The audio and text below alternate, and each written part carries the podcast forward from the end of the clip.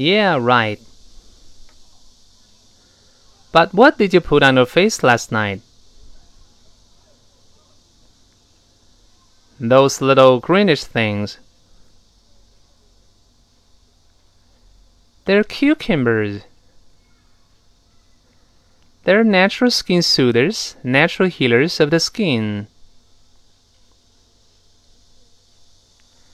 Haven't you heard them say on TV that um, they soften the skin, wipe out the roughness, counter irritation, and build strength and resilience?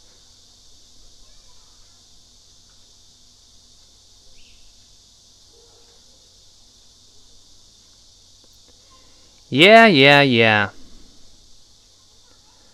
They wipe out tight, tight feelings and remove lines and age signs.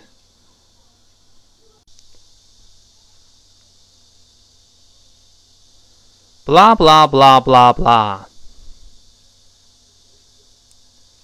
See, I can even recite it.